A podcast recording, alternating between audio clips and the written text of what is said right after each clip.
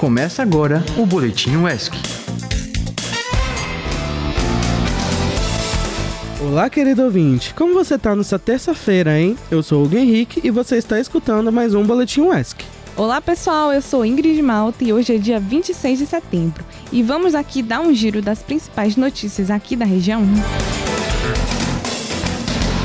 Na noite de segunda-feira, dia 25, o governador Jerônimo Rodrigues se reuniu com o ministro da Justiça e Segurança Pública, Flávio Dino. Foi discutida a organização de novas estratégias entre o governo da Bahia e o governo federal, para conter a escalada de violência que tem acontecido no estado desde o final de agosto. Segundo o governador, abre aspas, o objetivo é consolidar uma estratégia que a gente vem trabalhando desde o início do governo Lula Viemos fazer ajustes para melhorar cada vez mais as nossas ações de segurança pública em nosso estado. Já é possível ver, a cada dia, a Polícia Militar e a Polícia Civil da Bahia trabalhando em parceria com a Polícia Federal e estamos traçando, a partir daqui, novas ações. Fecha aspas. Nos próximos dias, a equipe do Ministério vem aqui na Bahia para realizar visitas técnicas para os novos investimentos e ações. Na reunião, o ministro destacou que no mês de outubro fará a entrega da delegacia da Polícia Federal em Feira de Santana, para fortalecer o trabalho da PF e da PRF na região. Segundo o ministro, abre aspas. Em primeiro lugar, a minha mensagem é de reconhecimento pelo trabalho do governo do estado, que tem dialogado conosco permanentemente, de mãos dadas, para proteger os direitos e a liberdade do povo da Bahia. Agradeço em nome do presidente Lula por sua disposição de trabalhar em conjunto e por estar sendo um parceiro atento. Vamos avançar nessa parceria para que a segurança pública possa ser, a cada dia, ainda mais aprimorada. É um trabalho pela Bahia e pelo Brasil. Fecha aspas. Espero que essa segurança também assegure nas né, pessoas pretas e hum. periféricas, né? Seria um sonho, né? Mas a gente sabe qual é a realidade. Saindo um pouquinho da Bahia, vamos para um acontecimento de nível nacional que tem repercutido desde a semana passada. Na sexta-feira, dia 22, o Supremo Tribunal Federal começou o julgamento sobre a descriminalização do aborto no Brasil até as primeiras 12 semanas de gestação. E a ministra Rosa Weber votou a favor da descriminalização Vale lembrar que ela é relatora do processo e foi inserida na sexta-feira no sistema eletrônico da Corte. O caso é julgado no plenário virtual do STF. Apesar da manifestação da ministra, o julgamento virtual foi suspenso por um pedido de destaque do ministro Luiz Roberto Barroso para levar o caso para análise do plenário presencial. A data da retomada do julgamento ainda não foi definida. No seu voto, a Rosa Weber exerceu um duplo lugar de fala o de mãe e ministra. E por isso, ela argumentou que a proibição não é eficiente para evitar abortos, porque o mais adequado é realizar políticas públicas de prevenção à gravidez indesejada, como educação sexual. Concordo com tudo que ela falou aí, viu? Mas aí segue aí o que ela falou. Abre aspas. Maternidade é uma escolha, não obrigação coletiva. Impor a continuidade da gravidez a desrespeito das particularidades que identificam a realidade experimentada pela gestante representa uma forma de violência institucional contra a integridade física, psíquica e moral da mulher. Fecha aspas. Muito bom, né? A gente ter alguém que se preocupe de fato com essas pautas aqui na região, né? No Brasil, no mundo, enfim. E aproveitando o tópico, vamos falar um pouquinho como é a legislação sobre o aborto nos dias de hoje aqui no Brasil. Conforme o nosso Código Penal, comete crime a mulher que faz aborto ou quem provoca o aborto na gestante, com ou sem o seu consentimento. Os artigos 124 e o 126 do Código Penal determinam pena de 1 a 4 anos de prisão para médicos que realizam o procedimento com consentimento da gestante e de 1 a 3 anos para a mulher que fez o aborto. As exceções para a possibilidade de aborto atualmente são: quando não há outra forma de salvar a vida da gestante, se a gravidez é resultado de um estupro ou se ficar constatado que o feto é anencéfalo. Outra exceção seria se você for uma mulher branca rica, né? É. Que aí ninguém liga muito Exatamente. o que você fazer. Mas enfim, vamos continuar. A anencefalia, no caso, é uma malformação que acontece durante a gestação, entre o 16º e 26º dia, e é caracterizada pela ausência do encéfalo e calota craniana. Bom, finalizando essa pauta tão importante para o nosso país, vamos agora para as principais notícias do nosso país, o ESC.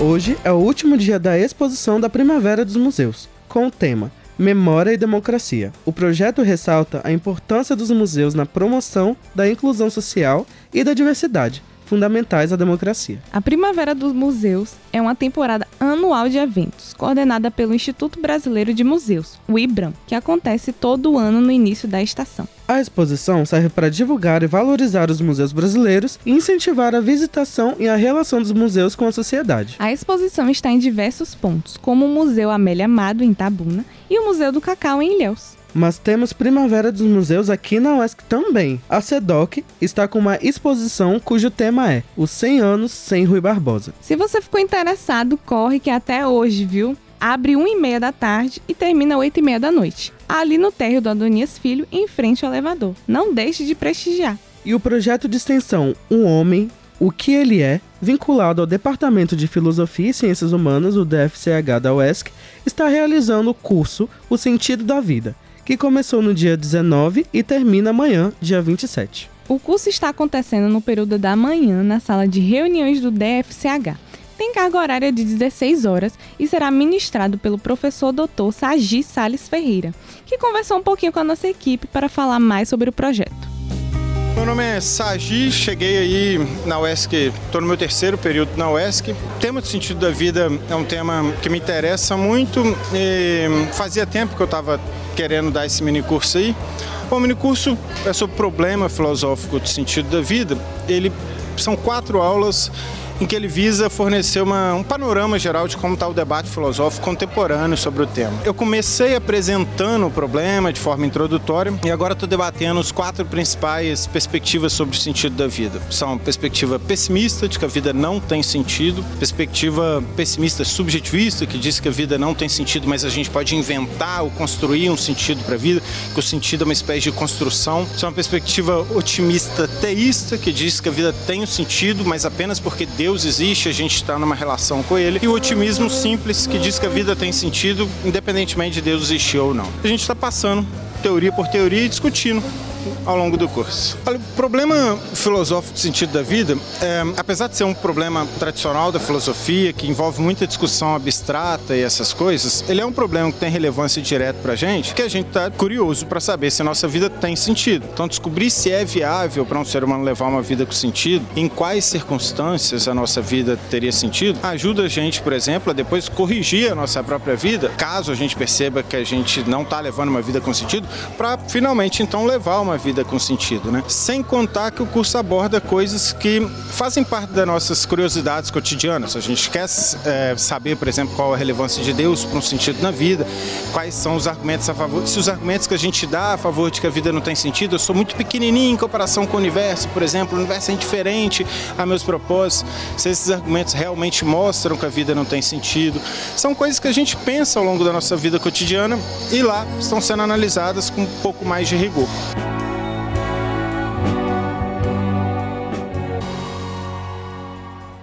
Muito obrigado, professor. E hoje ainda está acontecendo a segunda edição do Colóquio de Linguística, o COLIM, realizado pelo Centro Acadêmico de Letras Professor Rui Povas da UE, com o tema Linguística hoje, potencialidades e interface. Hoje, durante a tarde, das 2 às 4 horas, vai ter a oficina Experimentos de Montagem com Materiais Significantes, Língua-Tempo, Arquivo, na sala Multimeios do curso de Pedagogia no pavilhão Adonias Filho, com o ministrante Iago Moura do programa de pós-graduação em letras, o PPGL, aqui da UESC. E no horário das 4h15 até as 5h15 da tarde vai ter uma mesa intitulada Libras e Ensino-Aprendizagem, desvendando possibilidades na educação inclusiva, no auditório Jorge Amado. As convidadas são Lucília Lopes, do Departamento de Letras e Artes, e Roberta Brandão, do Programa de Mestrado em Educação em Ciências e Matemática. À noite, das 7h20 até as 9h20, vai ter outra mesa, dessa vez com o tema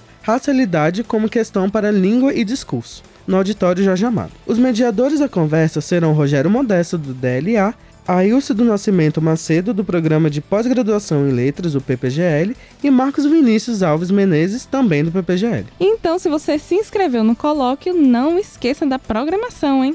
O programa de extensão vinculado ao DLA, Centro de Estudos de Argumentação e Discurso, vai promover hoje, dia 26, e também no dia 29, o quinto seminário de pesquisa do grupo ELAD da CNPq. O curso vai disponibilizar 80 vagas e tem como público-alvo os docentes e discentes da graduação e pós-graduação em letras. Além disso, os cursos de Ciências Humanas aqui da UESC e de outras instituições de ensino superior, bem como docentes da educação básica da rede oficial de ensino, também são contemplados. E atenção, você que se inscreveu para a seleção de bolsistas do NUCOM, o resultado da seleção do projeto de extensão Núcleo de Comunicação já está disponível no site da UESC. A entrevista vai acontecer presencialmente na ProEx, que fica no quinto andar da torre administrativa. A divulgação do dia e o horário para cada candidato será feito via e-mail. Então fica aí atento na sua caixa de entrada, viu, galera? É isso aí, e amanhã, dia 27, vai acontecer uma mesa temática promovida pelo DCE com o tema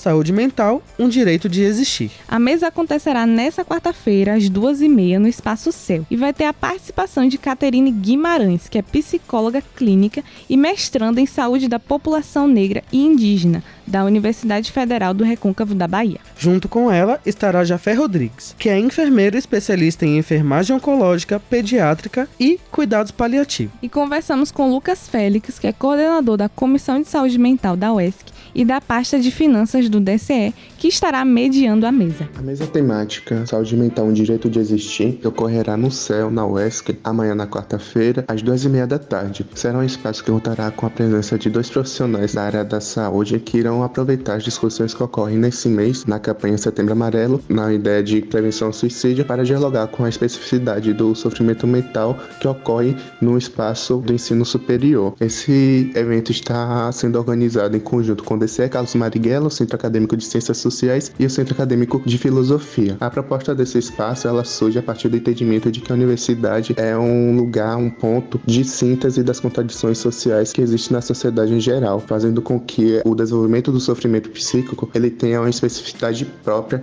aqui dentro, sendo necessário discutir esses determinantes e propor conjuntamente, coletivamente, ideias e projetos para superar esse problema. Valeu, Lucas, muito massa mesmo. E você ouvinte, fique atento, porque a mesa é aberta ao público e com certificação, hein? Então você aí que tá precisando de horas extras, bora lá. E ainda na universidade, o projeto Teatro Popular e Interculturalidade da UESC, em parceria com a DUSC e a FUSC, está promovendo a campanha de doação de brinquedos. Você pode doar até dia 9 de outubro.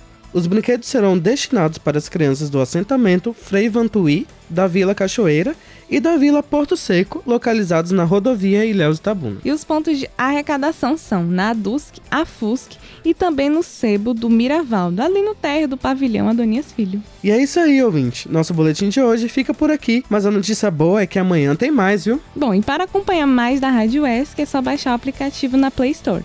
Mas se você tem iPhone, pode acompanhar a gente pelo aplicativo da Rádio Snet disponível na Apple Store. Basta procurar por Rádio ESC. Pois é, estamos também nas principais plataformas de podcasts e você encontra as outras edições do Boletim ESC juntamente com a nossa programação completa. Não deixe de procurar. E se você tem interesse em divulgar algum projeto ou informação ou mandar sugestões de pauta, é só enviar um e-mail para produção.radioesc.gmail.com.